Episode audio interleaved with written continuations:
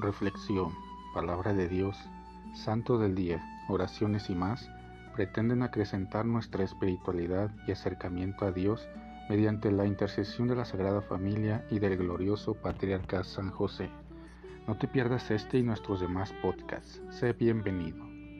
Ven Espíritu Santo poderoso, ven Espíritu Santo amoroso, ven Espíritu Santo amor del Padre y del Hijo Únenos al corazón de San José y de nuestra Madre María, poderosísima, para que unidos a sus corazones podamos entregarnos al Sagrado Corazón de Jesús.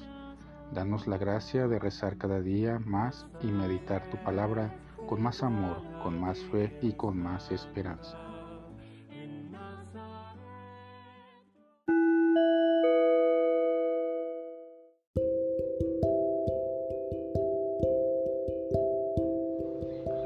Del Santo Evangelio según San Juan. En aquel tiempo los discípulos le dijeron a Jesús, ahora sí nos estás hablando claro y no en parábolas. Ahora sí estamos convencidos de que lo sabes todo y no necesitas que nadie te pregunte. Por eso creemos que has venido de Dios. Les contestó Jesús, ¿de verdad creen? Pues miren que viene la hora, más aún ya llegó en que se van a dispersar cada uno por su lado y me dejarán solo. Sin embargo, no estaré solo, porque el Padre está conmigo. Les he dicho estas cosas para que tengan paz en mí. En el mundo tendrán tribulaciones, pero tengan valor, porque yo he vencido al mundo. Palabra del Señor. Jesús vence al mundo. Al inicio del Evangelio de Juan se perfila de manera velada el conflicto y el rechazo entre Jesús y el mundo. El concepto o realidad de mundo es lo que se interpone, lo que niega, rechaza y desprecia a Jesús, lo que está en contra de su obra, el proyecto del reino. El mundo y su personificación se contraponen a Jesús porque quieren caminar en las tinieblas, mientras que Jesús se identifica con la luz. Él es la luz, el mundo quiere comer un pan que se agota, pero Jesús da un pan eterno, Él mismo. El mundo Quiere beber y saciarse con aguas contaminadas y Jesús se presenta como el agua viva y es esa agua la que Él ofrece. Quienes se identifican con el mundo prefieren actuar con criterios de muerte y destrucción, mientras que Jesús es quien construye, da vida y salva. Los mundanos optan por vivir en la mentira y Jesús es la verdad.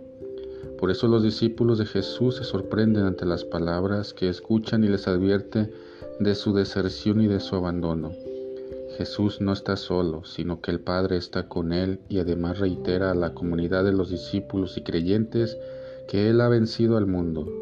Los discípulos tendrán que hacer otro tanto y saber que si su Maestro salió triunfante y venció todo aquello que se interponía en sus caminos, se puede superar. Cada uno de nosotros sabemos las dificultades que tenemos para vivir y anunciar el Evangelio pero confiados en Cristo, guardamos la firme esperanza para superar cualquier adversidad.